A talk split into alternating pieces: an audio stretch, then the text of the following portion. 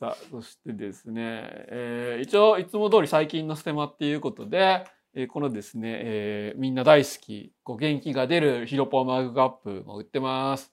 で、こんなね、えー、全く、えー、全く著作権を害さないポケストップのような T シャツも売ってますし、えー、そしてですね、毎月、まあ毎回か、毎回番組のイラストを描いてくれるアモイさんのイラストをあしらった T シャツも売ってます。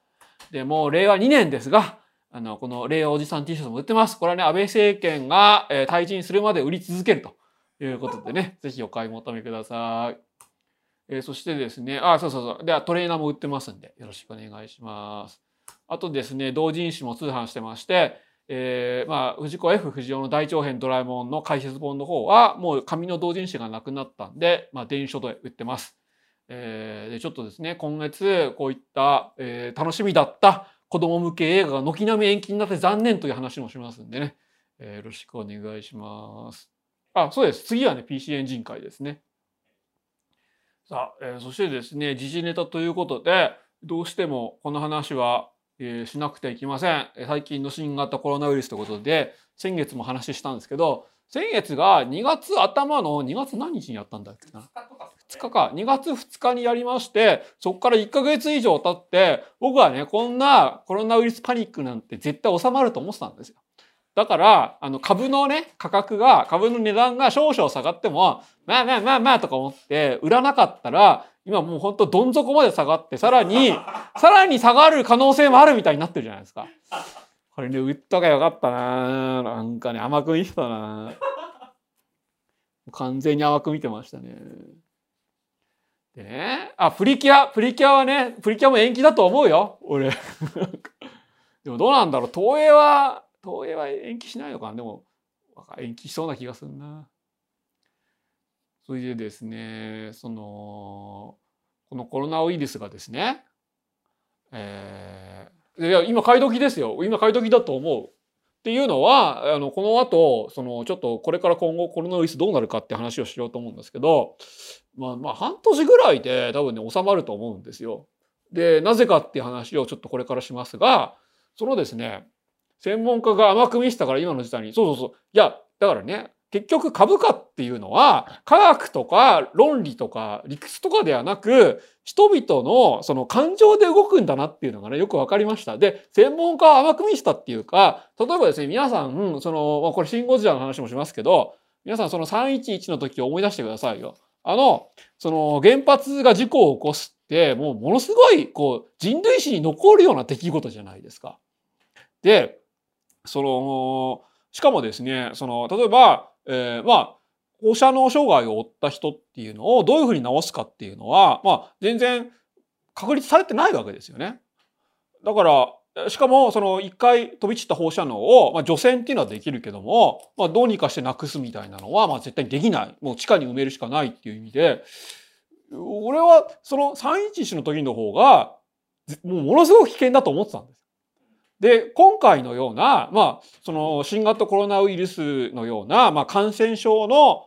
まあ、もうすぐパンデミックになるのかな？感染症、新型感染症が流行って、で、みんな、ななんか何割かの人が死ぬみたいなのって、その、過去に何回もあったじゃないですか。それは人類史っていうレベルではなくてですね、例えば90年代に O157 があった。その後ノロウイルスもあったし、えー、新型インフルエンザもあったっていうことで、そそんなにこれってその例えばその福島のその原発事故のように100年とか200年に1回あるっていうわけじゃなくてもう5年とか10年に1回あるようなことだと思うんですよね。そうそうそう。いや、世界中が騒いでいるっていうのは、ニュースが世界中に広がるようになってきたからだと思うんですけど、ちょっとね、なんか、だから甘く見せたのではなくその専門家も、まあ、原発事故に比べれば別にみたいな感じになってたらもうこんなこんなもう世界的な世界的ななんか封鎖だのねなんか株価大暴落だのものすごい感じですよ。そう。そのにしその生物としての人間がそのこの新型コロナウイルスで、えー、感染により、えー、出す死者よりも経済的な暴落によって出る死者の方が、なん多いんじゃないかっていう気がしますね。まあ、すごく適当なこと言ってますけど、でも、これってあと、えー、まあ1年とか経ったら、割と支配的な見方になってるような気もします。で、そうそう、いや、割とよく落ちるんですよ。だってブレグジットでも落ちたしね。なんかね、あ中国の力がでかくなったから世界規模になったんじゃないか、えー、その通り、それもあると思いますが、えー、インフルエンザって大体、まあ、東南アジア、もしくはメキシコみたいな豚とか牛とかいっぱい飼ってるとこから出てくるじゃないですか。だから、その、えー、出自っていう点では、まあ、似てるんですが、中国が経済的に発展して、で、えー、さらに、その世界的な、その、まあ、飛行機、もしくは船での、その、人々の移動っていうのが、まあ、どんどんどんどん発達してきたせいで、えー、すごく広がるようになったっていうのはあるでしょう。でね、そんでですね、えー、ただもうこれ対処の仕方っていうのはもう完全に決まってて、で、大体ですね、その、これ岩田先生も言ってたんですが、あの、クルーズ船のダイヤモンド・プリンセス号以外は割と日本政府はそれなりにいい感じでやってたと思うんですよ。その安倍首相がその小学生全校休校とか言い出すまでは。だからですねそのしその岩田先生がですねクルーズ船に乗り込んでなんかいろいろ言いたいこと言ってですごいこうなんか村八分にされるみたいなのを見ると「シン・ゴジラで」そのシン・ゴジラでえー、はぐれ者一匹変わり者オタク鼻つまみ者が学会の異端児みたいなのが、えー、最初ねこの官邸で言いたいことを言って村八分にされるみたいなのをすごく想像してしまってこの後内閣総辞職ビームみたいなのがあればねその岩田先生が大活躍すると思うんですけどなかなかねなかなかそうはならないですよね。そう。シン・ゴジラは幻想であり虚構であるのでこれから岩田先生がねあのあのなんかあの、シン・ゴジラの若手チームみたいに活躍するみたいなのはないでしょう。ちょっとね。そうそう、自粛ブームはもう日本人自粛大好きなんでね。もう最近映画見に行っても外食しに行ってもものすごく空いてて、空いてんのは結構なんですけど、えー、なんか本当に経済が心配っていう感じですよね。あ安倍晋三がコロナウイルス感染、それはね、あるかもしれません。で、えっ、ー、とですね、えー、ちょっとこれ、えー、日系の、え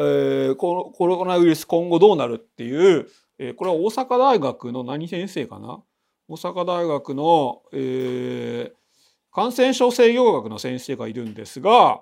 えー、これ2人ですね大阪大学の森井先生っていうのと浅野先生が、えー、書いた記事がすごく良かったんでそ、えー、紹介したいです。ただこれ2月27日に発表したやつでちょっとそれから2人の意見が変わってるかもしれませんがものすごくえー、なんか、まあまあそうだろうなっていう感じだったんで紹介したいんですが、つまりですね、これ、えー、グラフになってますよね。で、緑色の山っていうのが患者数です。で、えー、先月の放送を見た方思い出してほしいんですけど、その一つのその大事なポイントっていうのは感染者が誰から感染したのかっていうのが、まあ、終えるか終えないかっていうところだと思うんですよ。で、それが疫学的リンクが切れるっていうこの赤い線ですよね。で、えー、この、えー、一体誰から感染したかっていうのが分かんない感染っていうのを、まあ、市中感染って言ってもいいのかな。えー、今、例えば北海道とか大阪とかで、まあ、たびたび起こってるやつで、で、そういうのがどんどんどんどん増えていくと、まあ、パンデミックになると言っていいでしょう。つまりそれは封じ込めが効かないということですよね。で、これでですね、で、えー、つまりですね、この、その後、この医学的、疫学的リンクっていうのが、まあ、追えなくなって、で、患者数が増えるっていうのは、まあ、どう考えても、その、まあ、起こらない方がいいんだけど、起こってしまう。で、えー、この山っていう、第一波の山っていうのをどんだけ後ろにずらして、で、えー、国内のその医療体制っていうのを完備できるかっていう、え、のを、まあ、時間を稼ぐために、えー、このなんだろうまあ水際対策っていうんですか？そういうような対策をすると。である程度感染者が出てきてもその重症の人だけ、えー、治療して、まあ、あとは、まあ、放っておくしかないっていうのがもう今の状況です。で、これは割とこれはですね、正しい対応だと思うんですよ。その、で、なんでですね、その、小学校の休みっていうのが、なんか意味あるのかないかっていうと、今回ですね、えっ、とね、これは、えっ、とですね、まあ、ちょっと用意してなかったな。つまりですね、その、今回、これか。えー、っとですね、ここに致死率が載ってますね。えー、インフルエンザ、SARS、MERS と比較した時の致死率。で、ここでは3.3%って書いてありますが、今ではもう少し低くなって2%とか1%と、えー、言われてます。で、えー、この1%、2%の患者さんっていうのは、まあ、日本、中国の武漢市以外では、えー、ほとんどが80歳、もしくは、えー、基礎的な疾患、呼吸器系の疾患を持った人、糖尿病の疾患を持った人です。で、えー、つまり、まあ、じじいばばが危険で、若者はそんなに危険じゃないんですよ。だから小学生も多分感染しても、そんなには危険じゃない。まあ、まだ免疫が備わってない。免疫ってこれ自然免疫のことなんですけど、まあ、その免疫系がちゃんとしてない、その、乳児はやばいかもしれませんが、少なくとも小学生はそんなに、そんなに危険ではない。でもなんで小学校全校休校にしたのか。まあ、えー、最初これ北海道で全校、まあ、県内、道内全部休校にして、で、そのニュースを安倍首相が聞いて、ちょっとやってる感出さなきゃなと思って、その全国で休校にしたっていうのが、まあ理由は一つ。で、もう一つは、その、多分ですね、これ、もう、もう僕らのうち、1割とは言いませんが、5%はもう感染してるんですよ。で、だからですね、えー、もし検査したら、多分5%ぐらいがもう陽性になるんじゃないかと思います。で、それはもちろん、その日にちの問題はありますよ。でも、あの、まあ、ほら、これから1、2週間が山だって言ってたじゃないですか。だから、その、それ言った後、えー、検査が陽性になるのを待って、で、まあ、つまり1週間か2週間経って検査してみたら、多分5%ぐらいはもう陽性になってると思うんですよね。で、まあ、そういうのできないですよ、実際は。検査体制が整ってないんで。で、それはですね、えー、これですね、この、つまりですね、一回ウイルスが侵入した後、そのウイルスのコピー数っていうのが、検査で陽性になるまで、まあ、すごく時間がかかる。え、だからですね、検査しても、その偽陰性の人がいっぱい多くて、だから検査意味あるのかないのかみたいなことが話題になってますが、えー、しかし検査が偽陰性の時でも、えー、周りにウイルス粒子をばらまいて感染源になり得るということが、まあ、今報道されてますよね。でその結果として、えー、子供そして若者が、まあ、パッと見健康でも5%ぐらいは検査は偽陰性ですがウイルスをばらまいてそのせいで、えー、多分まあ安倍首相のまあ、なんだろう、ちゃんと選挙に行く、ちゃんと選挙に行く段階世代以上の死傷者数がどんどんどんどん上がってしまうっていうのを危惧しているのではないかと思います。しかしですね、小学校全校休校しますって言った時に、そんなこと言えないわけですよ。つまり、若者が感染源になって老人が死ぬかもしれないんで、全校休校するし、若者はなるべく外に出ないでくださいっていうのを多分首相の口から言えないわけです。そんなことを言ったら安倍首相の支持率はガタ落ちです。だからですね、その時は、いや、これは、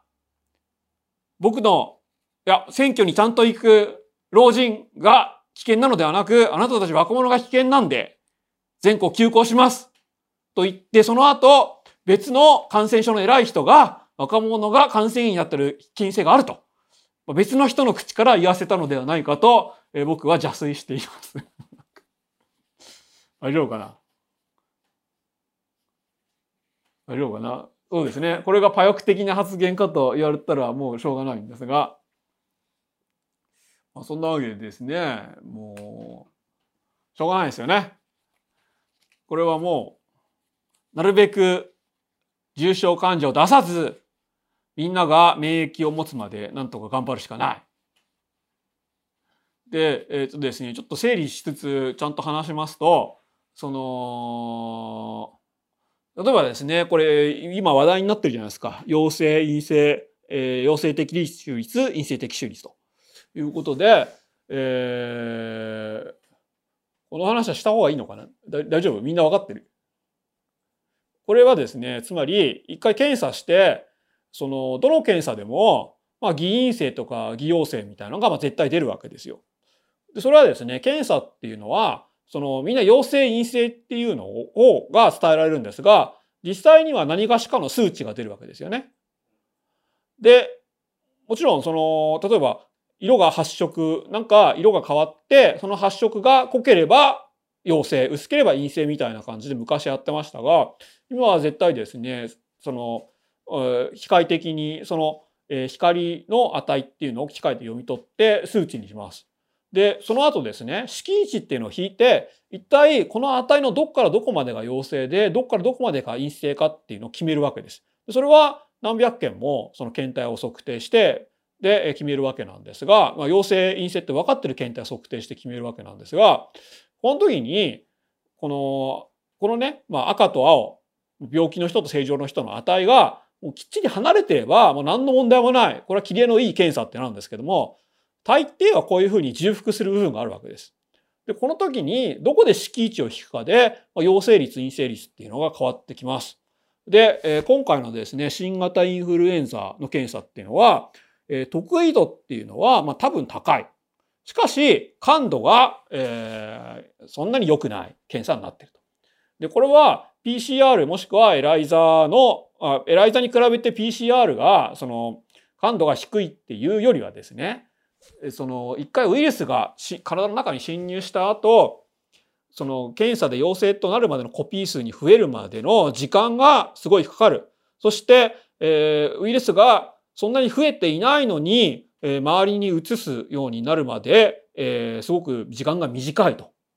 いうことで、で、こういう場合はですね、その、体の中でできた抗体っていうのをターゲットにした検査を作ると、えー、感度も得意度も、まあ、それなりに高いやつができるんですが、まあ、今これを作ろうとしてて、えー、まああんまできてないっていう感じですよね。えー、海外ではできたとかできてないとか言ってます。え、さらにですね、今は検査会社もしくは、まあ、えー、国立の検査機関に送らないと検査ができないんですが、えー、それぞれの病院でベッドサイドでできるような、え、測定キットっていうのができれば、え、医療体制に負荷をかけられず全員検査できるようになるんですが、多分そういうキットができるには1年以上かかるという感じです。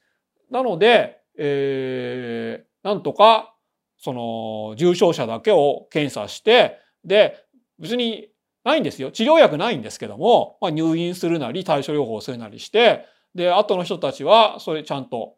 ちゃんと、こう、検、ちゃんとね、その、まあ、多分軽症なんで、えー、そのまま免疫を持つようにしようと。で、これがですね、えー、この先どうなるかっていうと、えー、こういうふうにですね、これ、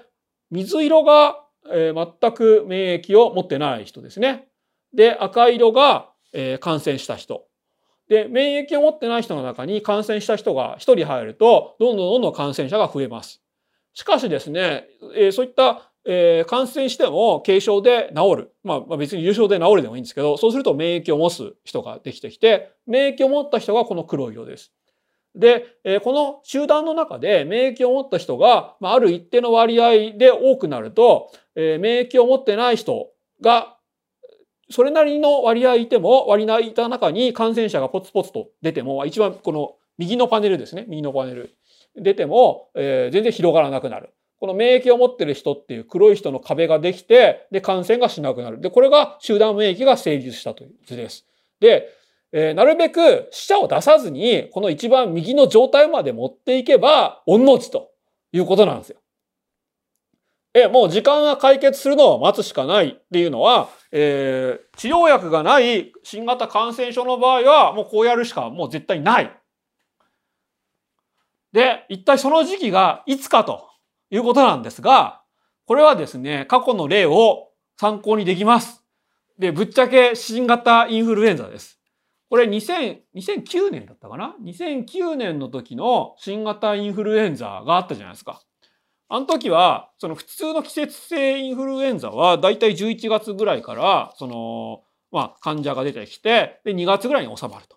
一方でこの新型インフルエンザは、その夏前ぐらいに患者が出てきて、で、普通はインフルエンザの患者が出ないって言われてた夏にどんどんどんどん患者数が出て、で、半年ぐらいで収まりました。で、これは SARS もそうでしたね。SARS は日本での感染者っていうのは、確か皆無かそんなにいなかったと思うんですけど、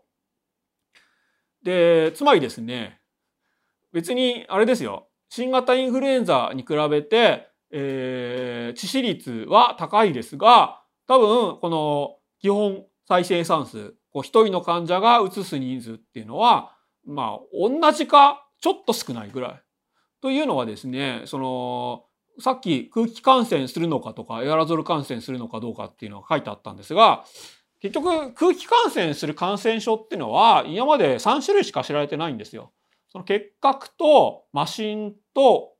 マシンがおたふくだっけ？あともう一つなんだっけ？あとまあちょっとドアスでしまった。結核とマシンマシンがおたふくだよね。結核とマシンとはしかか。まあ、結核マシン空心だと思います。ちょっと後で。ちゃんと調べますが。で、それはですね、そのウイルスの構造でわかるわけですよね。まあ、ある程度推定ができる。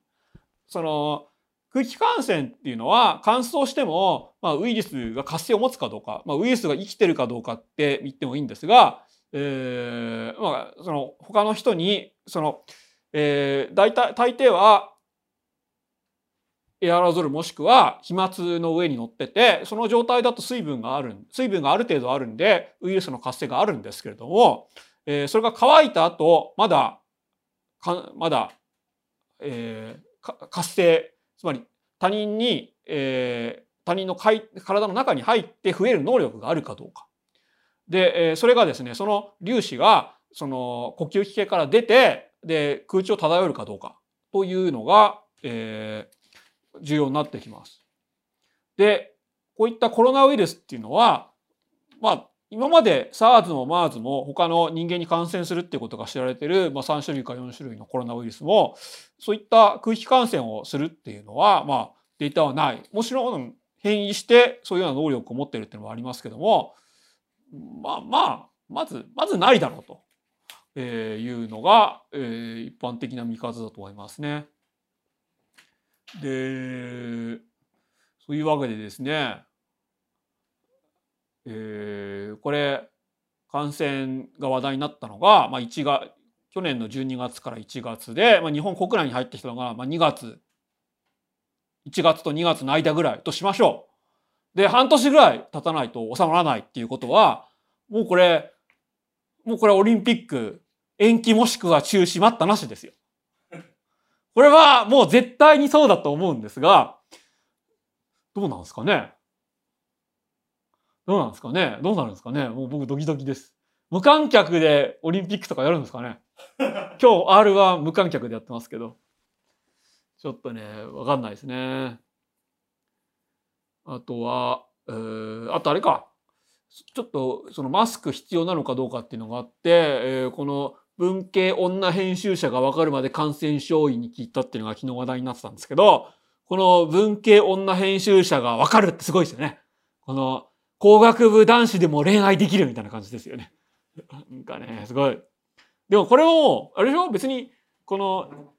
このウェブサイトのデスクにこういうタイトルにしとって言われたわけじゃなくて、この花房さんっていうのが自らバズるためにつけたんでしょ？なかなかなかなか大変な世の中だなと思いましたが、しかしこの記事はわかりやすくて、つまりですね、そのウイルスの粒子が、その、まあ、単体、ウイルス粒子単体でも飛沫に乗った段階でも、このマスクの合間を通り抜けるんで、まあ、そんなに意味はない。ですが、僕みたいな花粉症持ちは、これ青いボールが花粉症ですね。花粉症は、まあ一応効果がある。ということで、マスクしても気休め程度ですよっていうことなんですが、まあでもね、その、感染者がマスクするのは効果あるでしょ。その、この飛沫はなんとか、その、とどめるんで、その感染者がくしゃみするときに、そのくしゃみが、くしゃみの、まあ、まあ何割かわかんないですけど、5割、6割が外に出ないだけでももう十分効果ありますから。これは花粉症の人と感染者と医療従事者がマスクつければいいんですよ。でもみんなそこら辺をちゃんと理解せず、その、マスクを100円ショップで大量に買い占めてしまうんでこんな風になってしまったということで、あ、N95 なら効果ありますけど、でも N95 マスクをつけて生活するっていうのは、もう全く、全く現実的じゃないですよね。その前に酸欠になって頭が痛くなってしまうと思います。で、えー、そうですよね。あの、世間体のためにマスクするっていうコメントがありましたけど、今マスクつけずに電車に乗って、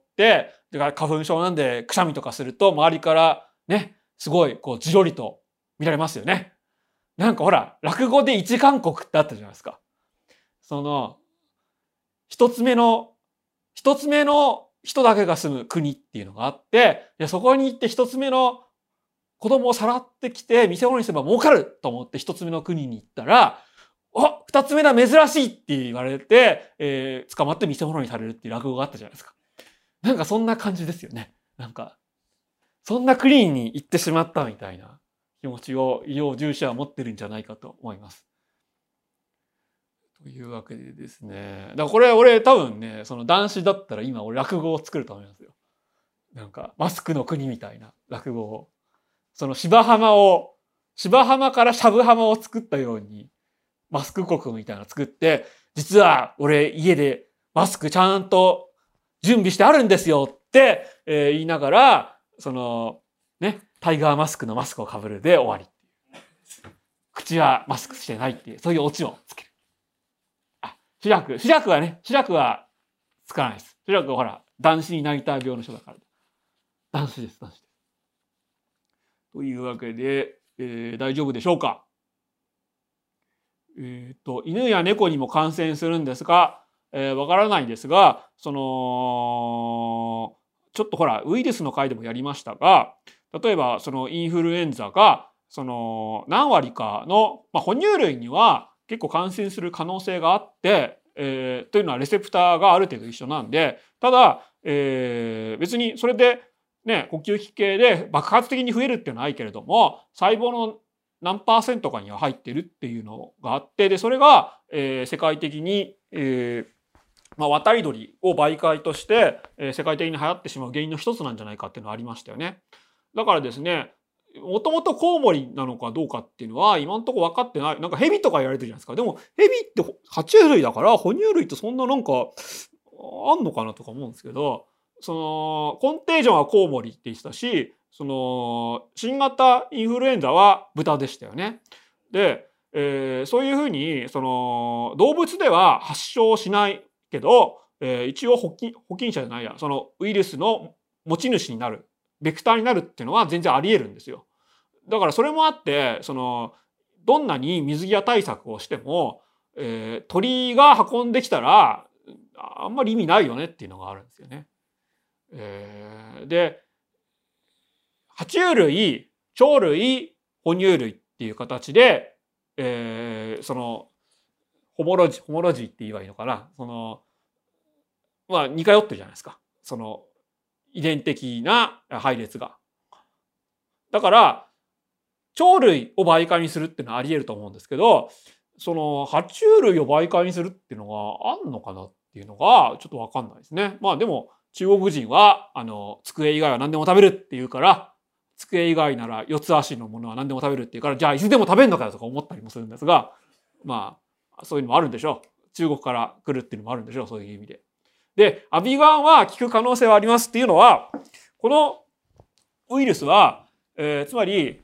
えー、RNA ウイルスなわけですよね。で、アビガンは一本差 RNA かな？一本差 RNA。まあ、つまり RNA を一回 DNA にするための逆転写構想の阻害剤なんで、もともとアビガンが開発された時に、えー、この RNA ポリメラーゼ阻害剤っていう意味ならば、他の RNA ウイルスにも、まあ、理論的には効く可能性があるよねっていうのは言われてました。だから、えー、効く可能性はありますし、えー、っと、なんだっけ、インドネシアかタイか忘れたんですけども、えー、他のですね、その RNA ウイルスをターゲットにしたような、えー、抗ウイルス剤も効く可能性はあるでしょう。あれ、あれですよね。なんだっけ。えー、エイズウイルスのその治療薬は、えー、プロテア、プロテアーゼ阻害、なんだっけ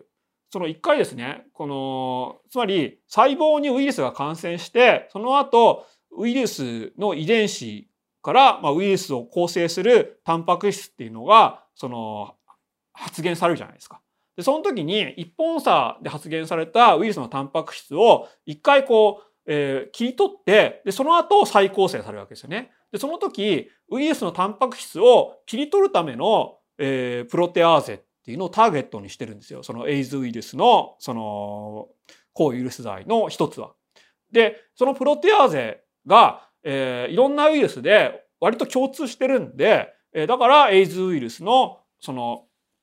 治療薬っていうのが、まあ、効く可能性があると言われてますし、まあ、実際に効いたとか効かないみたいな、えー、データが出てる。で、中国からのこう、だからエイズウイルスを元にして中国が作ったっていうのは、もう完全にデマですよ。あの、こんなですね、こんな、まず、まあ、治療薬があるかどうか置いときましょう。でも、致死率が2%、3%のウイルスが生物兵器になるわけないじゃないですか。これもっと致死率が高くないと、まず、えー、絶対に生物兵器にはならないし、そんな生物兵器作っても、もう大変ですよ、管理が。生物兵器なんて今、ちゃんと作って管理、その、もう使いどころあるって考えてる人いるのかな？なんかね。いや、例えばテロリストなら別ですよ。テロリストがいろいろ混乱を起こすために使うっていうのは、まあ、あるかもしれませんね。例えば、その、炭疽菌なり、えー、まあ、破傷風なり、えー、まあそういうのを、まあ、どっかから盗み出すもしくは分離してばらまいてなんか騒動を起こそうと。でも国家がちゃんとそういうのを兵器として管理して運用できるかっつったらなんかねまず無理だと思いますね。といううっかりおもらしの可能性はあるかもしれませんがしかしこのコロナウイルスをその例えばね新型コロナウイルス見つけたでそれを、えーえー、貯蔵しよう、貯蔵、ちゃんと保管して、で、論文書いて発表しようっていうのは絶対ある。で、えー、でも、それを論文発表せず、そのまま、まあ、うっかりおもらしっていうのは、その保管所から流出したっていうことですよね。なんか事故かなんかで。そんな流出、見た、流出させるためには、ある程度増やさなきゃいけないわけですよ。で、ある程度増やすときに流出したっていうのは、まあ、あるかもしれませんが、でもその前にですよ、それが新型だって分かった時点でちゃんと論文発表すると思うんで、なんかそれもちょっと、ちょっとせ、なんかあんまないんじゃないかなと思います。そして、そういったウイルスの遺伝子配列を、確認して、だから生物兵器だって、もう分かるわけがないと思いますね。えー、というわけで、大丈夫かな？まあ、あと半年ぐらいかかると思います。まあ5ヶ月か、5ヶ月ぐらいかかると思います。で、5ヶ月後にもう一回この話はすると思います。ね。で、残念なのは、なんか次々と映画が公開延期になってるっていうことで、でね、まあ、ほら、あと1、2週間が山だって、まあ、これ、先週言ってたのかな ?1 週間前に、あと1、2週間が山だって言ったのは、まあ、その通りで、だからこそ、えー、この3月13、あまあ、3月6日、13日くらいの公開の映画が軒並み延期になったと。で、このままコロナウイルスが、その日本でですよ。日本でこの感染者っていうのが今一応右肩上がりになってるじゃないですか。で、この右肩上がりがどっかで収まるわけです。もう中国で収まってる。えー、どっかで昨日よりも今日の感染者の数っていうのが減ってきて、それがどんどん減る、昨日よりも今日の感染者数が減るっていうのがどんどんどんどん続いていく。えー、そうなると、もう先が一応見えるっていうわけで、この映画のね、公開延期っていうのはなくなると思うんですけど、とりあえず、そういうのが、ね、今、感染者数が爆発的に増えるか、減るかの人際なんで、この6日13日公開の映画がね、えー、延期になるっていうのはね、もうわかります。もうしょうがない、これは。もうもう早くのび太の新距離を見て河村元気の悪口を言いたかったんですが、しょうがない。これはね。ウルトラマンタイガーをね、こう YouTube のやつ見ましょう。しかしですね、この大人向け、完全に大人向けの若草物語ストーリーをうまいライフ、007の新作、そして、えー、もう一夜、もう完全にスターになったロバート・ダウニー・ジュニア、ドクター・ドリトルまで公開延期っていうのはね、もう悲しいですよね。特に007はね、もう4月なんですけど、これ歌丸さんも言ってましたが、その、あれですよ。つまり、世界的にコロナウイルスが流行して、特にアメリカとかね、そのヨーロッパとかでは、全然まだ感染者が全然ない国で、これからどんどん増える可能性もあって、えー、特に007みたいな、もう大金かけてグローバルに公開する映画で、タイミングを見誤ると、どんなにいい映画でも、そんなにこう爆発的にお金稼げないんで、ちょっと仕切り直ししようっていうのはね、すごくよくわかりますが、ねああ、あのね、007じじいしか見ないっていうのは日本だけですよ。大丈夫ですよ。それ海外では、うん、この特にダニエル・クレイグに変わってからは、海外では若者もいっぱいいますから大丈夫です。あ、この、あのね、黒人女性はですね、前も言いましたが、それかませ犬です。大丈夫です。ねなんかね、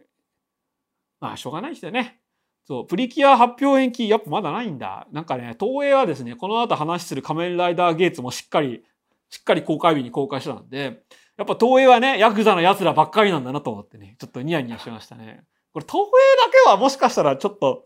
ちょっとやっぱ、ほら、東映ってこの、ここら辺不良性感度抜群じゃないですか。東映はね、だってほら、この、この後話する初恋もちゃんと公開日に公開してて、ちゃんとベッキーも舞台挨拶してたんで、なんかね、東映はやっぱちょっと違うんだなと思いましたね。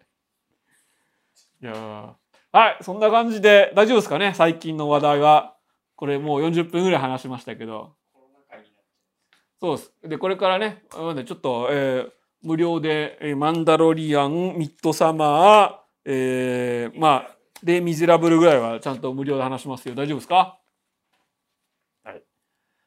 そしてですね、じゃあ最近の映画っていうことで、まあ映画じゃないんですが、えー、ちょうどですね、えー、第1シーズンが終わったマンドラマンダロリアンについてお話ししたいと思います。これ、日本ではですね、ディズニーデラックスという、まあ、パソコンもしくはスマホでしか見れない、えー、まあ、配信サービス、ディズニー専用の配信サービスでやってて、なかなか見るのがえー、辛いっていう人もいるんですが、もう見た人はもう全員も楽しかった、楽しかったって言って、本当に俺も楽しかった。なぜこれを、その、スカイウォーカーサーガエピソード9でできなかったんだっていうやつですよね。もうこれみんな言ってる。もうねえ、マンダロリアンはスターウォーズランキング。あれでしょ？このスターウォーズランキングっていうのは、その映画だけではなく、スター・ウォーズ世界のエピソード全部っていうこと？だよね。つまりそのハンソロとかクローンウォーズとか含めてっていうことでしょ？あのね、2位。2位。2位。俺は1位はハンソロなんで。1位、もう俺の1位はハンソロです。初期3部作とかも含め初期3部作も含めてです。初期3部作、はっきり言いますよ。初期3部作はカルト映画です。カルト、カルト信者好きです。あ、ヨークが1位。ヨーク、あ ヨークも良かったよな。確かに。ヨーク1位もあるかもしれない。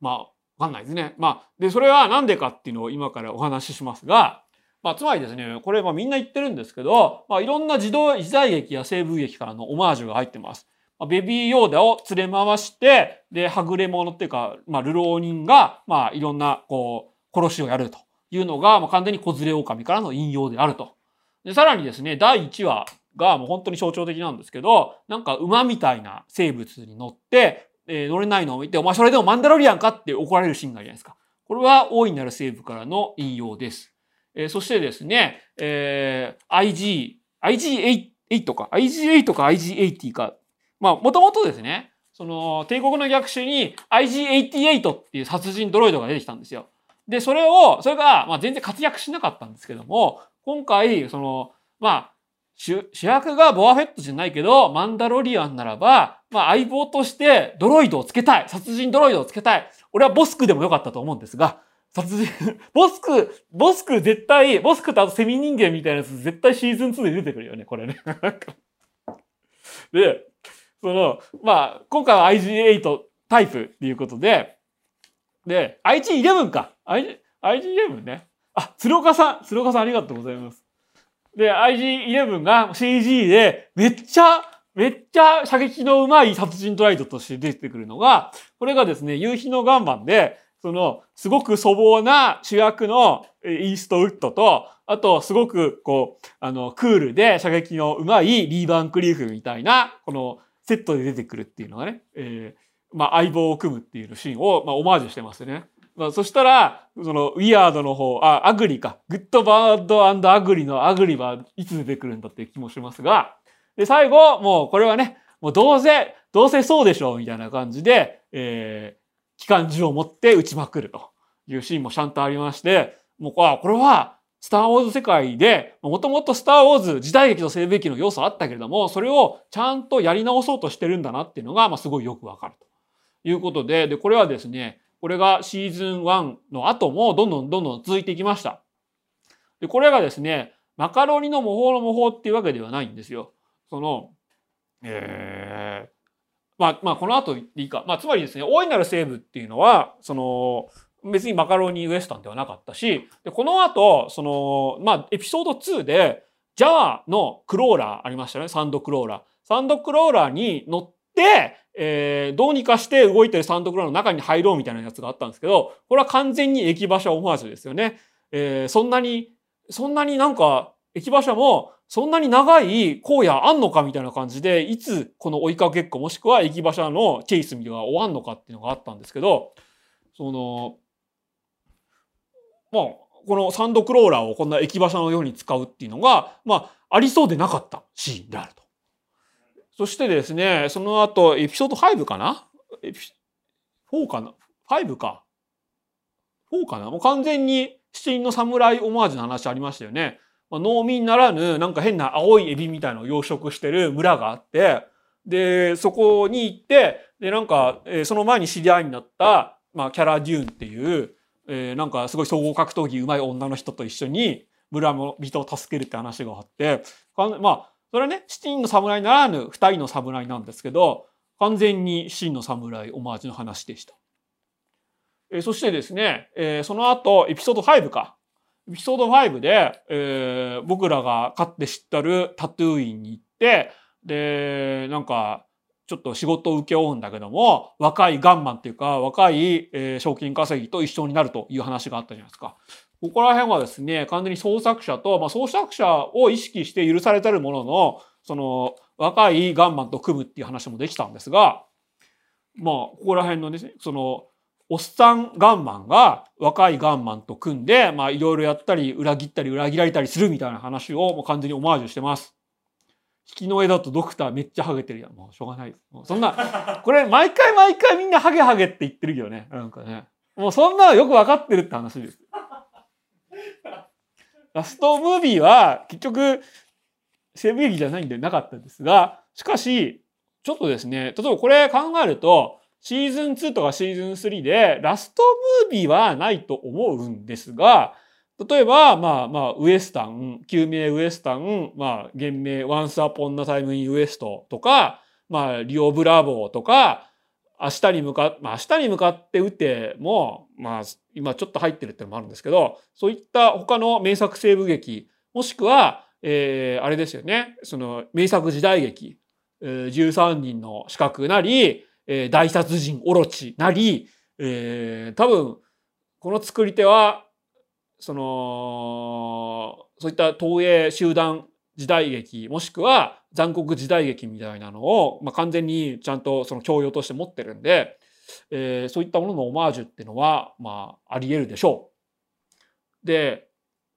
これ見てですね、特にエピソード6の、なんだっけ、ガンスリンガーですよね。見て思い出したのは、えー、まあ、完全にコブラ、エピソード6が完全にコブラだったんですよね。で、それは、テリー・サバラスみたいなスキンヘッドのハゲが出てくるとかね。あの、あと、魔の山、コブラの魔の山に飛べみたいな、異星人の、まあ、兄と妹の兄弟が出てきるみたいな、えー、そういう、まあ、ルックが、まあ、同じだったっていうのもあるんですけど、まあ、いきなりですね、主人公が、えー、見も知らぬ奴らとチームを組まされて、ケイパーものみたいな感じで、なんか盗むとか、誰かを脱出させるみたいなことをやらされる。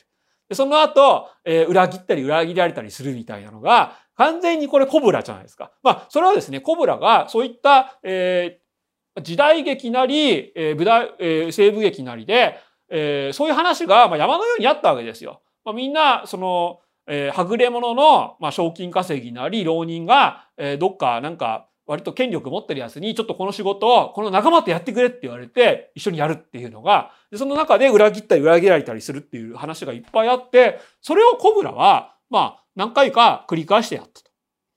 で、それをですね、コブラの、まあ、単行本一巻の寺沢 V 一が、これは、まあ、いわば新しい瓶に入れた古い武道士だって言って、えー、つまり、これまで西部劇もしくは時代劇でやられてきたような、まあ、活劇を、こういう、その、SF、まあ、嘘、嘘じゃないですけど、面白 SF スペースオペラみたいな世界を舞台にやるんだっていう意味で、新しい瓶に入れた古い武道酒だとえいうふうに表現したわけですね。で、これはもともと、えー、旧約聖書か新約聖書か忘れたんですけど、新しい酒は新しい皮袋にっていうのがあって、それは古い皮袋に入れると、いくら新しい酒でもなんかまずくなっちゃうんで、えー、そういうのやめようという格言が、えー、聖書にあったんですけど、それをもじって、いや、新しい瓶に古いブドウ酒、まあ新しい皮袋でもいいですよ。新しい、あた古い酒も新しい皮袋に入れれば、えー、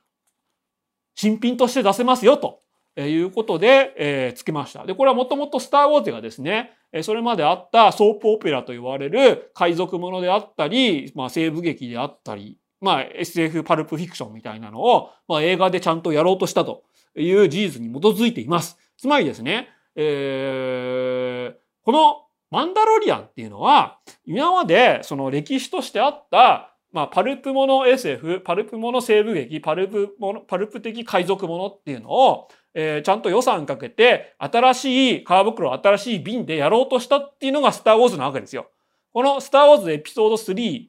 あ、エピソード4か。エピソード4が、その、まあ、片手に銃もしくは片手に剣、そして片手に女で悪い奴を倒すみたいな冒険活劇として、まあ、リニューアルしたっていうのを、まあ、このポスターは、まあ、物語ってますよね。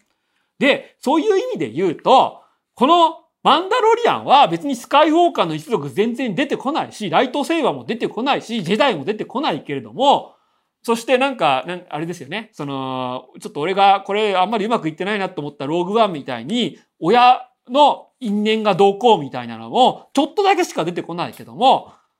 これって完全にスターウォーズの新しい瓶に古いブドウ酒を入れるっていうのを、その、お、受け継いでるじゃないですか。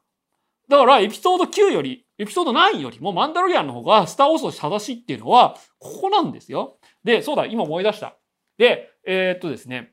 その、このマンダロリアンのエピソード8まで見た人がわかると思うんですけど、途中で、その、マンド、マンドって呼ばれてるんですけど、結局七種ですよね。その、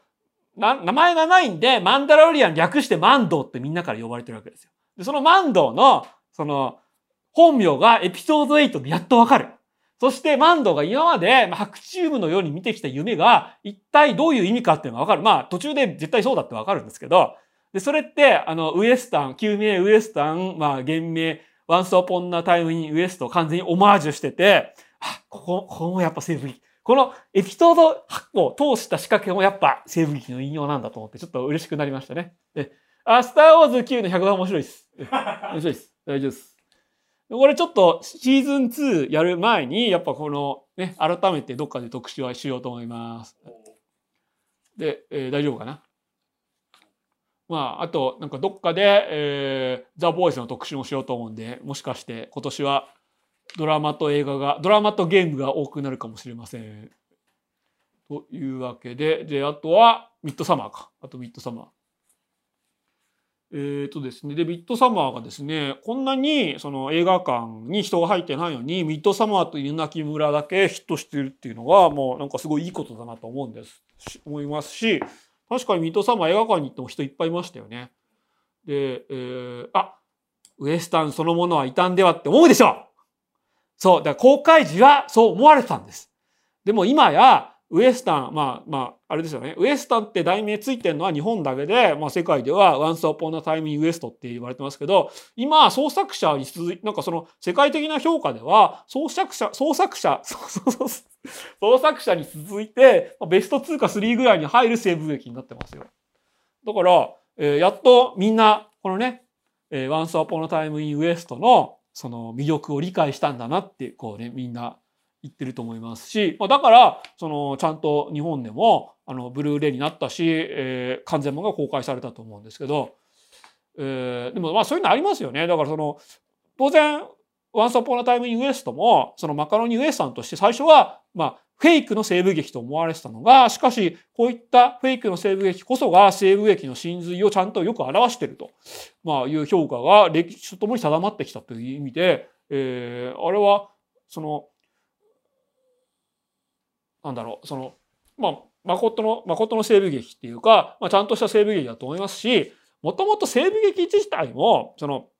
カウボーイが、その、ちゃんと活躍してた時代っていうのは、ものすごく短かったわけじゃないですか。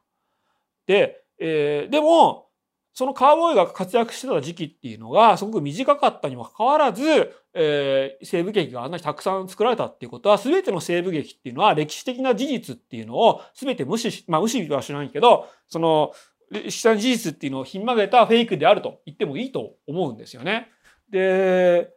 えーそういう意味で言うと、さっきその、マカロニの、まあ、フェイクのフェイクみたいなのがあったんですけど、まあ確かにそうでしょう。マカロニのフェイクのフェイクである、スター・ウォーズの、まあ、ボーヘッドなり、マンダロリアンなりが、えーこんだけちゃんとした話になってるっていうのは、すごく面白いことだと思いますし、ちょっとそこら辺は、あの、多分、マンダロリアンシーズン2開始前の特集でもちょっとやりたいと思いますね。だからみんなほら、つまりスカイウォーカーサーガこそが正当と思っていて、まあそれはそうなんですけど、エピソード7、8、9が、そのスター・ウォーズの後継だと思ってたのが、実はみんな、えー、バカにしてたクローン・ウォーズから出てきたデイブ・フェローニが作った、えーマンダロリアンこそが実は正当だったと。そして、クローン・ウォーズもなんかもうすぐ最終エピソード公開するって言ってましたが、クローン・ウォーズも面白いですよね。なんかね、あんな CG アニメなのに。ということで、ぜひ皆さん、えーちょっと、それまでにクローン・ウォーズも全部見ないといけない。ちょうどね、区切りのいいところでミッドサマーの話をしようと思います。で、えーこんなにですね、コロナウイルス騒ぎ、新型コロナウイルス騒動なんですが、えーあ、もちろん YouTube ですね、このまま、えー有料分をこのまま、生放送は無料でやりますんでね。で、えーそうですね、コメントニコ生では見れないので申し訳ないんですけど、まあ、このままやりますんで。で、えっ、とですね、ミッドサマーご覧になった人はどれぐらいいますかね？一応、この映画ネタバレがあるかどうかわかんないんですけど、えー一応最後まで話そう話すかどうか迷ってるんですが、どうしようかな？大丈夫かな？まあ、あれなんですよね。その、これ、アリアスター監督が、えー作った長編2本目で、アリアスター監督といれば、まあ、ヘレデタリー継承がものすごい嫌な映画だったわけですよ。多分なんかですね、監督アリアスター監督は家族の間ですごく嫌な思い出があって、で、それを元にしてホラー映画を作ってると。いうことで、ヘレタヘレディタリー継承では、その自分の、まあ、ヘレディタリー継承のネタバレはしてもいいのかな？なんか、まあ、えーまあ、ネタバレにならないように話すと、自分のせいで家族に嫌なことが起こる。そのせいで家族が崩壊するという、まあ、ちょっと、いや、これホラー映画で、そのね、幽霊とか怪物のせいで嫌なことが起こるんじゃなくて、人生で誰にでも起こる嫌なことじゃんと思って、うんすごく嫌な気分になりましたが、しかし嫌ミスってそうですよね。嫌ミスって、その、これ、告白も彼女がその名を知らない鳥たちも、まあみんな映画化されましたが、別に超自然的な現象が起こって嫌な気分になるっていうよりは、誰の人生にも起こる嫌なことが起こって、で、えーその結果として、そのミステリー、まあミステリーっていう形式を借りて、この人生におけるままならないことっていうのを描くっていう感じですよ。で、多分、アリアスター監督はこのイヤミスと結果的に同じ手法をつく使ってるんだと思います。イヤミスっていう呼び方は、ジャンル名は日本にしかないんですけど、こういう人生におけるままならぬことっていうのを、なんか、まあ、特定のジャンルでやるというのがね。あ、そうですよね。この嫌なことが、ヘレジタリーで嫌なことが起こった後、なんかお母さんとかお父さんに打ち明けられず、ベッドでそのまま寝ちゃうっていうのはね、もうよくあることですよ。俺も一回ですね、あの、深夜に車乗ってて、車ぶつけて、あと、なんか誰にも言えずに、こうそのまま寝ちゃうってありました。その後、ね、俺の嫁なり、母親なりが車を発見してね、このバンパーが取れた車を発見して、何これって言ってね、寝てるところにドラに込んでくるっていうのがありました。でも、まあ、このまま走るところ、深夜に呼ぶのもあれだし、みたいなことを言ってね、呆れられるっていなのがありましたし、えー、この映画のトニコレットはみんなそんな感じでしたよね。で、えー、このイヤミスとしての、まあ、ホラー映画っていう系譜を、このヘイリタリーは、まあ、受け継いでるっていうか、まあ、当然同じようなテーマを、え、違うやり方で描いてると言っていいでしょう。そしてですね、これは、そのミッドサマーが公開される前に、まあ、最初に見た人が、まあ、いてたんですが、その、まあ、北欧ってすごく先進的な国だと思われてるじゃないですか。えー、ちゃんとね、その社会保障もしっかりしてる。さらに、その男女同権。えー、そしてですね、まあ、えー、ノキアみたいなね、先進企業もいっぱいある。で人口が少ないなりに、人口が少ないんだけっていうのを強みにして、で、テクノロジーも発達したすごく進んだ国と思われていますが、しかし、よく考えれば、北欧はバイキングを先祖に持ってて、キリスト教が入ってきたのも遅れてて、こんな風に近代的になったっていうのも、まあ最近、まあ、えー、まあ発達した国になったっていうのは最近のことであるということで、で、これは例えばね、食人族みたいな、その、まあ、アマゾン、もしくは、まあ、その東南アジア、アフリカでもいいですよ。野蛮な第三世界に行って、野蛮、えー、野蛮な風習を持った野蛮な部族に出会ってさあ大変。で、この食人族とちょっとその学生がその論文書くためにどっか行くっていうのはちょっと食人族をまあ引用してますよね。で、あとはヨーロッパでも、まあ、西欧ではない、例えば東欧では、えー、まあその旧共産圏っていうのもあるし、まあ、えー、ほら、あれじゃないですか。えー、吸血鬼って東欧から出てきたじゃないですか。その、我々北米もしくは、まあ、アメリカもしくはイギリスや、えー、フランスに住む、えー、西欧の人間からすると、まだ古いキリスト教前の風習が残ってて、吸血鬼もしくは狼男みたいな奴らが、いや、食人、食人族は、えー、アフリカとか、そのアマゾン、アフリカとか南米とか東南アジアとかですよ。で、ホステルはまあ東欧なんですけど、東欧にはえー、吸血鬼、狼男みたいなキリスト教になる前の、えー、なんか、何かもう血で血を洗うやばいものみたいな風習があるというのを、え、しかもそれがシステム化して現代に残ってるかもしれないというのを描いたのが、まあちょっとホステルでもありました。え、さらに、その、そういったですね、まだ、その、西洋もしくはアメリカに比べれば、えー、まだ発達していないヨーロッパの、まあ、辺境みたいなところに行って、えー、可愛い女の子とイチャイチャしようみたいなのは、えー、ちょっとですね、この、えーまあ、ホステルはそういう目的で、えー、東欧に大学生が行くって話でしたが、えー、ここら辺をそのミッドサマーも冒頭でちょっと引用してますよね。で、一方でですね、その悪魔の生贄は、えー、アメリカでもまあ、南部みたいなね、その、もう辺り一面砂漠でその孤立してて、もう陸の孤島になってる南部では、えー、白人がですね、もうレッドネックを通り越して、えー、完全に原始化した白人が、えー、人を食ってそれで生きてるという、えー、まあ、えー、なんだろう、アメリカ人にとっての、その、なんか悪夢のレッドネック一族みたいな、そのイメージがあるわけですよ。で、それを引用したのが、このテキサスチェーンソーマサカなんですけど、ちゃんとテキサスって名前ついてますよね。で、えー、そういったですね、つまり、えー、アフリカ、南米、東南アジアではなく、こういった野蛮な世界っていうのは、まあ別に白人をの世界の中にも、まあ、あるのではないかという、まあ、系譜があって、で、そこを、えー、このミッドサマーは生かしてます。で、北欧に、え、野蛮な部族が、俺たちの知らない野蛮な部族があったというのが一つです。で、だからですね、これリリコは怒っていいと思うんですよ。本当のスウェーデンはこんな国ではないんで。これ日本に行ったら、腹切りカルト一族があったって話ですよ。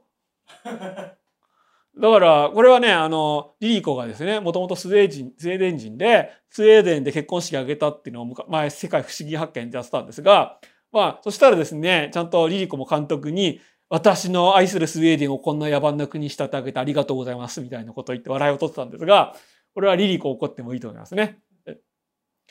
で、ああのね、キリスト教じゃなきゃ野蛮っていう発想っていうか、まあ、つまりそのハリウッド映画っていうのは一応キリスト教的価値観を元にしてるんで、まあそれをまあ逆利用したということだと思います。あ、そうですね。あの、ほら、アンダーザ忍者もそんな感じですよね。なんか漫画ですけど。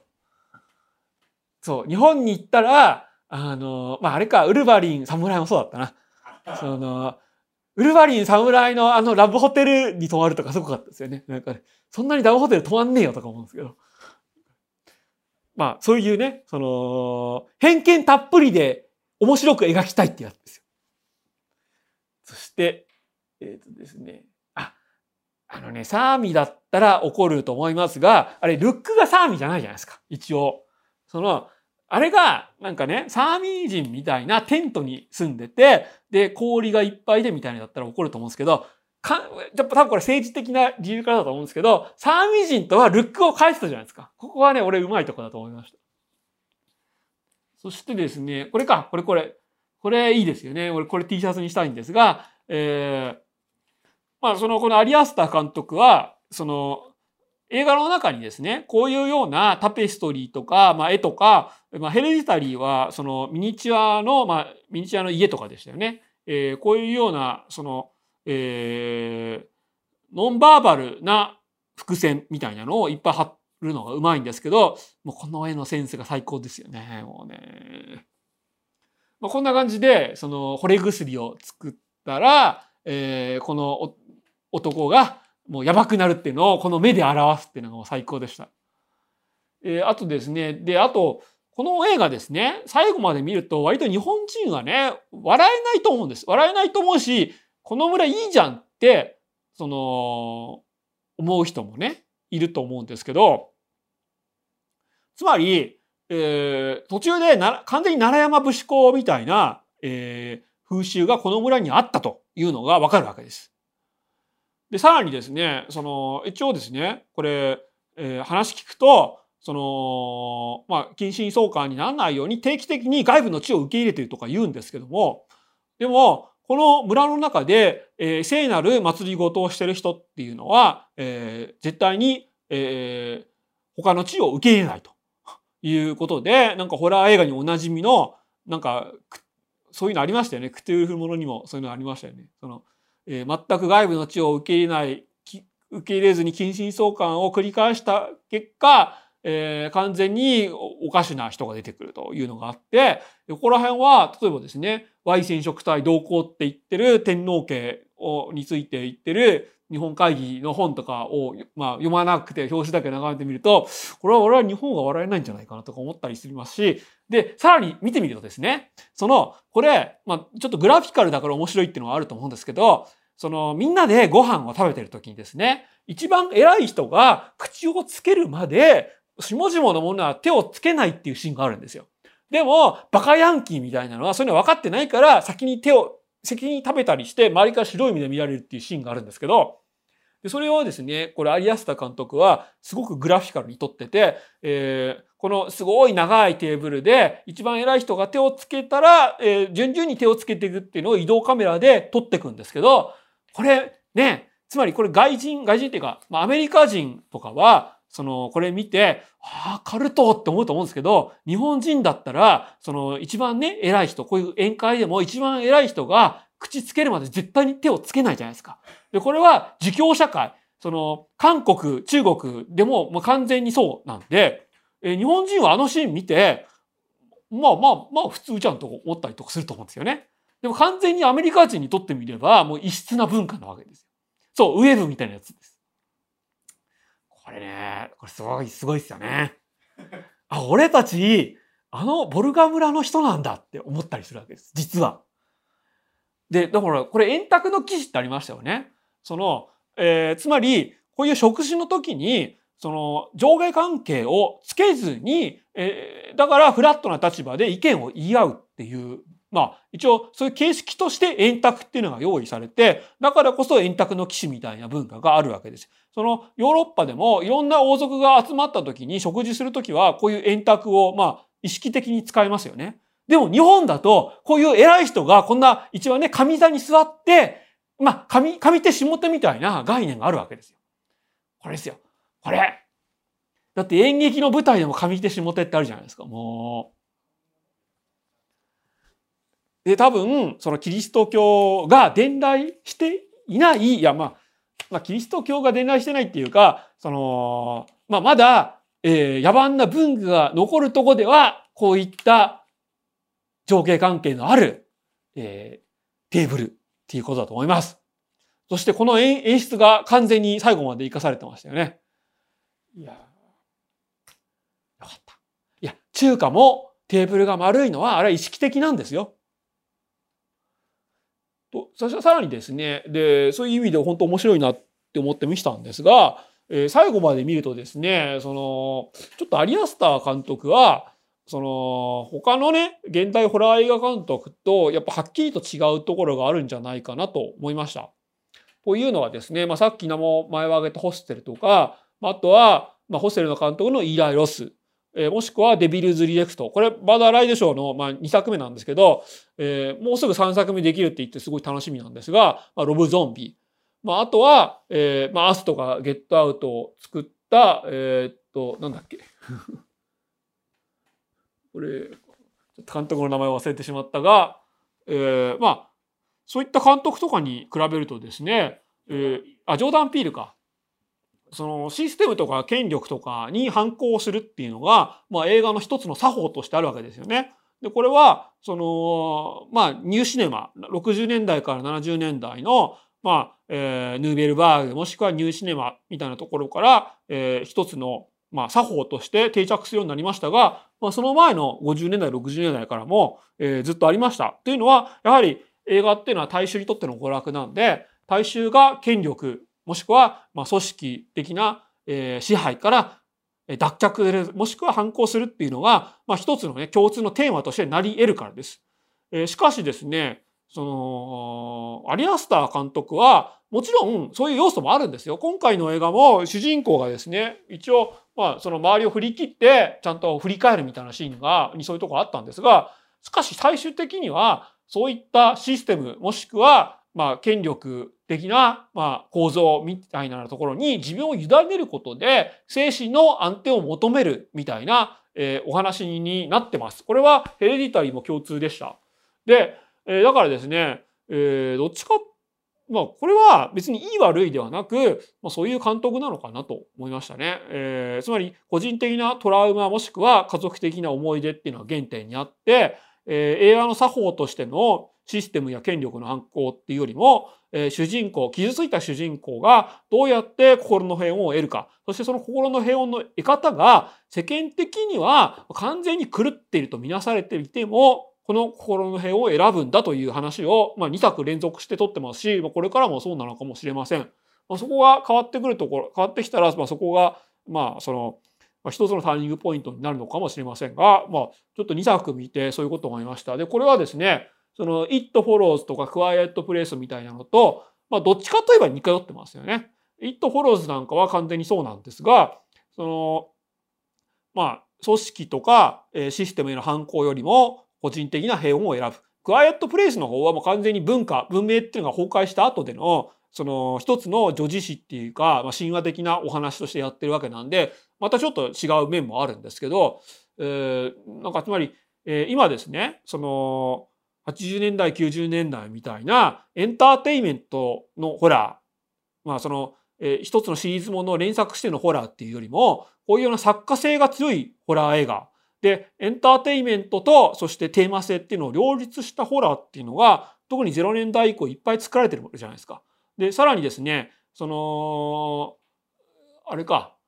その80年代、90年代に作られたシリーズもののホラーをもう一回やり直す時も、こういうようなエンターテインメントとテーマ性を両立させた作品として生まれ変わせてますよね。チャイルドプレイとか、えー、あと、あれか、えー、あと、なんかまた皮つけるやつあったじゃん。あ、えー、ハロウィンか。ハロウィンもそうでした。えー、そなんかそういう意味で、まあ、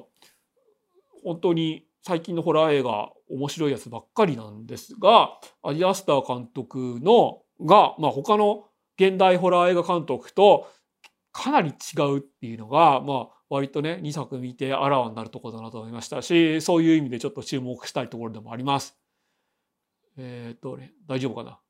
伝わったかな？そうですよね。でさっきコメントにあったあの、3作目日本舞台にして作ってもいいと思いますよね。もうそういうのはぜひ作ってほしい。だって、この映画も奈良山武士公とか、まあ、稲村翔平の、なんだっけ、神が、神々の、神々の深き沈黙だっけ？なんだっけ？まあ、神々の深きなんだっけ？俺それだけ見、それ見てないんですよね。なんだっけ？まあ、そういうのを元にしたって言ってて、えー、あ、深き欲望か。つまり、イングマール・ベルイマンと今村翔平が、まあ、多分好きなんでしょう。だから、イングマール・ベルイマンが好きだから、えー、スウェーデンを舞台にして、えー、このミッドサマーを作ったように、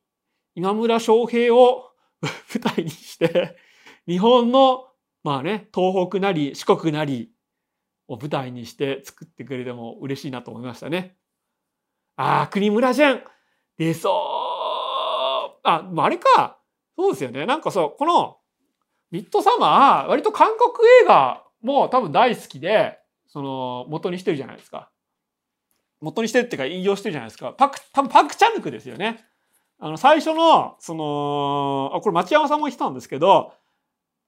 え、最初にこの車で、このボルガ村に入っていくときに、えー、カメラが上下逆になって、で、また一回して元、一回転して元に戻るっていうのがありました。で、これが親切なクムジャさんを元にしてるっていうのもそうなんですけど、その、こういうふうにですね、異界に行くための乗り物っていうのが、すごく象徴的な絵柄で、絵柄っていうか演出で描かれてるっていうのが、まあ、一つあるわけです。えこれ、え黒沢清のキュアとカイロもそうでしたよね。その、異界に行くためのバスとかね、異界に行くための車っていうのがあって、で、えー、つまりこのオルガ村っていうのは完全に異界なわけです。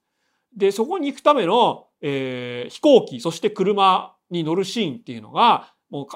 現実とは、現実とも空想ともつかぬ、えー、すごく不思議な描かれ方で、えー、示されるっていうのが、えー、黒沢清なりファクシャのくなりを完全に、えー、引用してるんじゃないかと思いましたし、えー、この人ものすごくシネフィルだと思うんですが、えー、そういう意味でですねこの後の映画っていうのが本当楽しみですしヒットしてるってのは喜ばしいことだと思います。そしてえっ、とですねいや面白いよ。ああ面白くなかったって SNS で言いにくい雰囲気の映画ナンバーワン。ああそれはですねそのミッドサマーの魅力っていうのが多分ですねそのシネフィルじゃないとその過去の映画をいっぱい見てないと分かりにくいところがあるからだと思うんですよ。でタランティーノとかスピルバーグもそうなんですけどでもタランティーノとかスピルバーグってそういった映画的教養とか映画的映画的知識とかがなくてもああ楽しいって楽しめるじゃないですか。でもアリアスターはそういった映画的知識映画的教養がないとその、設定だけの映画に見えちゃうんですよね。パッと見。でも、一応ですね、まあこれ、東博樹いうデータベース商品にちょっと近いかもしれないんですが、一応ですね、過去にこういう映画が、で、こういうシーンがあって、それを引用してるんだなって思うと、あ、アリアスタの描きたいことは、まあじゃあこの映画を参照してこういうことなんだなっていうのが、まあわかる。という意味で、ちょっとそうですね、リテラシー高いっていうのはあるかもしれませんし、えー、面白くなかったって SNS で言うと、ババカじゃねえバカじゃんって、なんかもうシネフィルのなんかうざい人から、シネフィルおじさんから言われてしまうっていうのがね、あるかもしれません。そういう意味でちょっとハードルは高いのかもしれませんが、でも別にね、まあ、単純に見て面白いでもいいと思うんですよ。今回も、その人が死ぬシーンとか、割と、その、笑ってくださいねっていう感じで作ってるじゃないですか。なんか、あんな感じで頭潰れるとかないじゃないですか、本当は。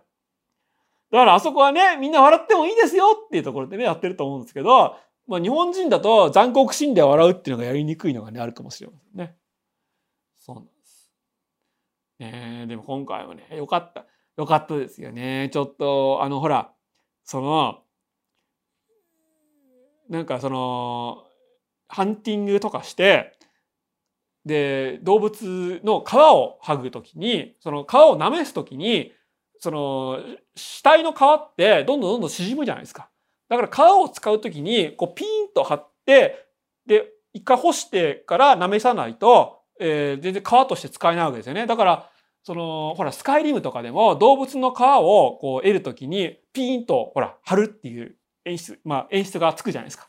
そんな感じで、ピーンと人を貼るシーンがあったじゃないですか。で、あれが、あ、殺し屋市とは全然違うんだなって思いましたね。あれは、殺し屋市の引用なんですけれども、でも、ピーンと顔を貼るのは、あの顔を使いたいからでしょ？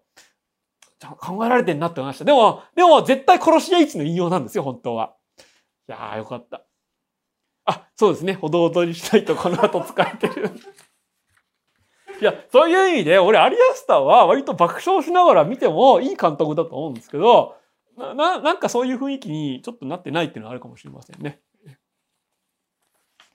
あとは、そうですね、レイ・ミゼラブル。はい。ちょっとここら辺ぐらいまで、えー、無料にしますか。で、これはですね、町山さんも、が、その、ラジオで紹介してて、で、セッション22でもなんか監督のインタビューがあって、まあ、すごい面白そうだなと思って行きました。そしたら、まあ実際に面白かった。で、今回ですね、カンヌで、えー、なんだっけ、まあカンヌで、そのポンジュノの、その、まあ、パラサイトか、パラサイトと、まあ、グランプリを争ったという映画でした。え、これネタバレないですよ。まあそうですね。なんか見にくいかもしれないんで、えー、なんか、つまりですね、まあ、どういう映画かって言いますと、僕たちですね、その、ヨーロッパの西欧、イギリス、フランスってとても進んだ文化的な国で、特にフランスはみんな文化的に、えー、すごく洗練されていて、で、えー、もうね、もうみんな、みんななんかいい人ばっかりって思うじゃないですか。おフランスの人は。もう、フランス人は、もう日本人みたいに、もう忖度しない。で、ちゃんと運命的にも進んでて、男女同権ブラック企業もないと思うんですが、まあしかしそんなことはなく、フランスにもきっちりスラム街があり、えきっちり貧民街があり、きっちり、まあその、まあフランスはもともと、その、移民をいっぱい受け入れてて、移民をいっぱい受け入れているから、その出生率が2.0を、まあ近辺を維持しているという国なんですが、だからこそ、えー、人種的な問題がを国内に抱えているということで、でだからですね、基本的にこれはトレーニングデイとシティ・オブ・ゴッドを合わせたような映画です。えー、スラム街っていうか、まあ、貧民が住む団地っていうのが80年代からどんどん作られていたんですが、まあ、そこを出身のその、まあ、アフリカ系フランス人であるラジーリ監督っていうのが監督して、えー、だからですね、えー、しかもその、えー、移民が住む、移民が住む団地っていうのはですね、なんか、まあ、インタビューを聞くと、今、26種類の人種が住んでるらしいんですよ。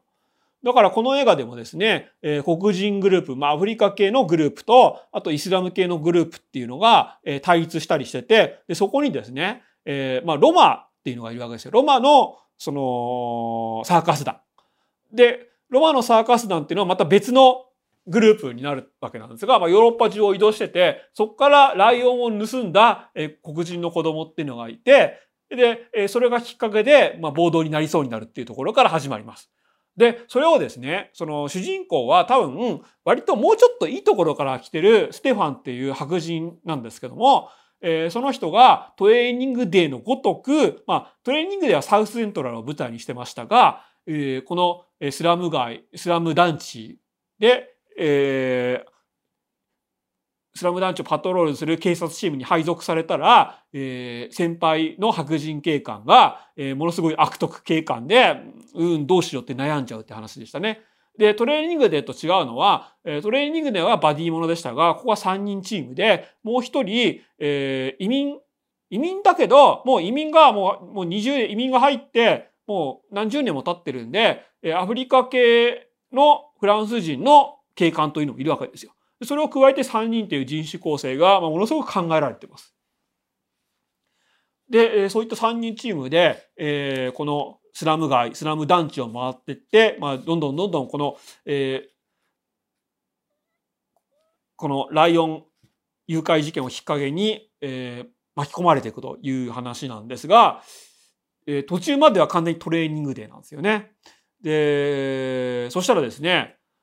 そのドローンを飛ばして、えーいろんなものを盗撮してる黒人っていうのが出てきて、えーでそこら辺がシティ・オブ・ゴッドの絵を描いてる少年の、まあ、オマージュなのかどうかわかんないんですけどもともとこのラジリ監督も、まあ、ラジラジラジ監督も、えーこのドローン少年と同じように、えー団地の中でドローンを飛ばしてるところから映像の道に入ったそうです。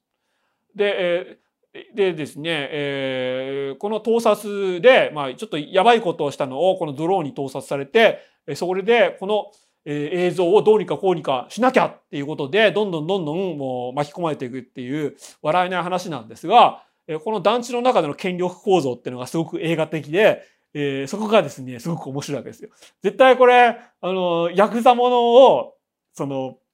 インスパイアされてますよね。つまりイスラム系フランス人が、えーやってるお店っていうのがあってそこがイスラム系の拠点になってます。でさらにアフリカ系フランス人っていうのが、えー一つの団地の棟一つを支配しててであと市場も支配しててでそこの、えーリーダーが市長って呼ばれてるんですよね。でなんかその呼び方もすごいヤクザものっぽいじゃないですか。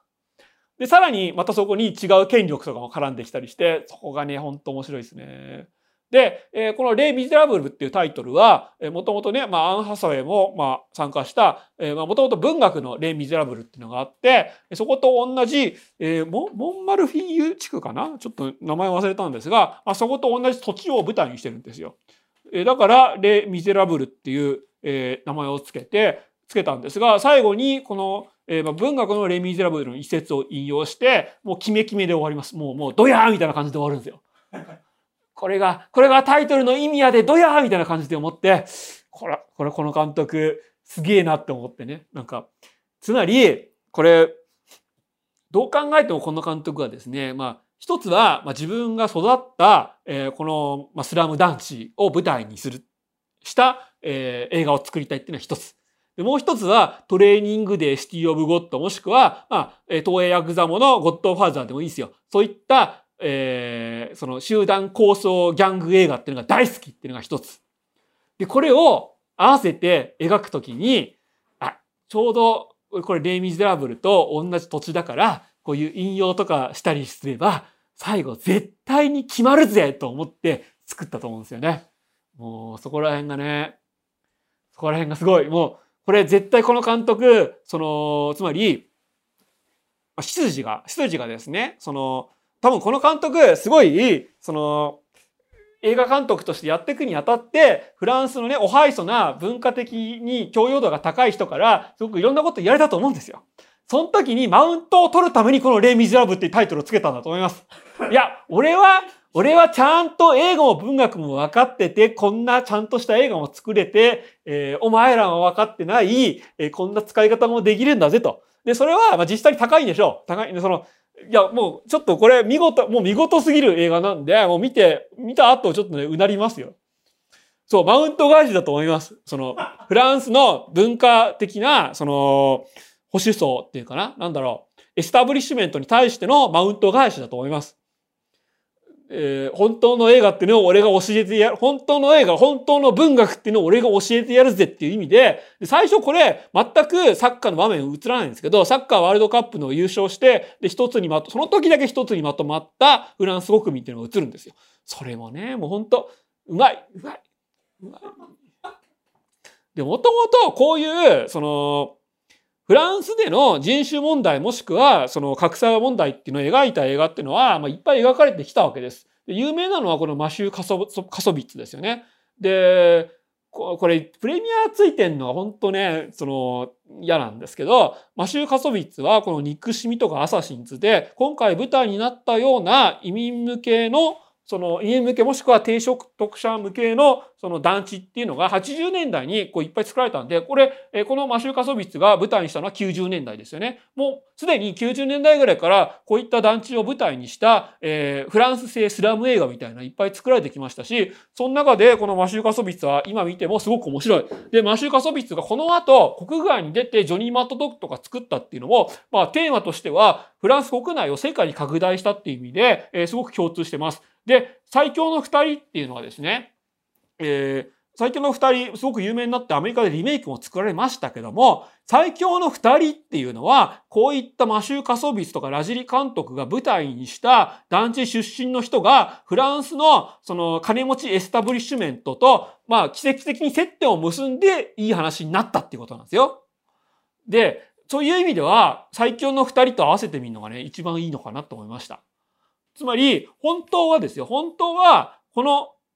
えー、レ・ミゼラブルの主人、主人公っていうか、レ・ミゼラブルの、で、ドローンを飛ばした主人公が最強の二人みたいに、金持ちのサポートするみたいな風になっても、まあおかしくはないし、まあ、実際に最強の二人って、まあそんな話でしたよね。で、えー、これはぜひ合わせてみてほしいなと思いました。あ、日本でもひっそりリメイクされましたが、でえ、そうなんだ。